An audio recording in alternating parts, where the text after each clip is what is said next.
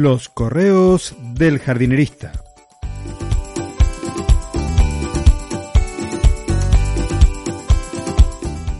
En el episodio de hoy, una damasca con nueve tipos de durazno.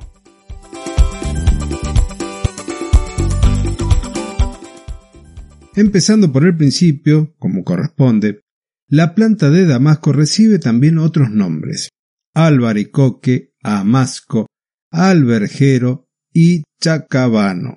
Varios nombres para una misma planta. En la Argentina, a las variedades con frutos más grandes las llamamos damascas.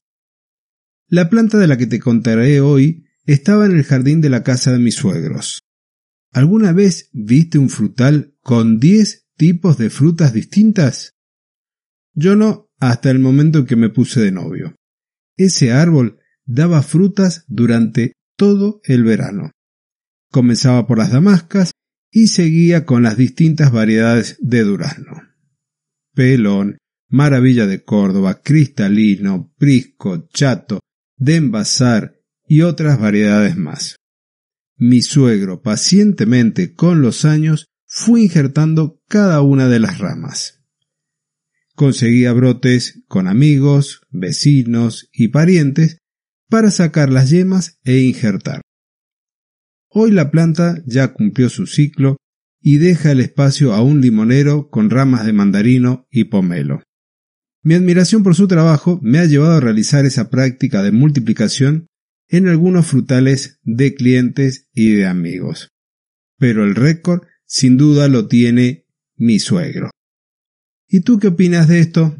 ¿Te animarías a injertar y a tener varios tipos de frutas en una misma planta?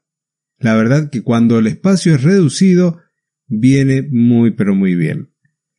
Como te decía, he hecho yo algunos injertos en plantas de clientes, he injertado naranjos sobre limoneros, mandarinos sobre limoneros y sobre pomelos, también damascos sobre otras variedades de damascos, duraznos y algún que otro nogal también injertado. Algunos con más éxitos que otros, pero al fin y al cabo es una práctica que me gusta, que me llama la atención y que cuando tenés ya dos tipos de frutas sobre un mismo pie es todo un desafío superado.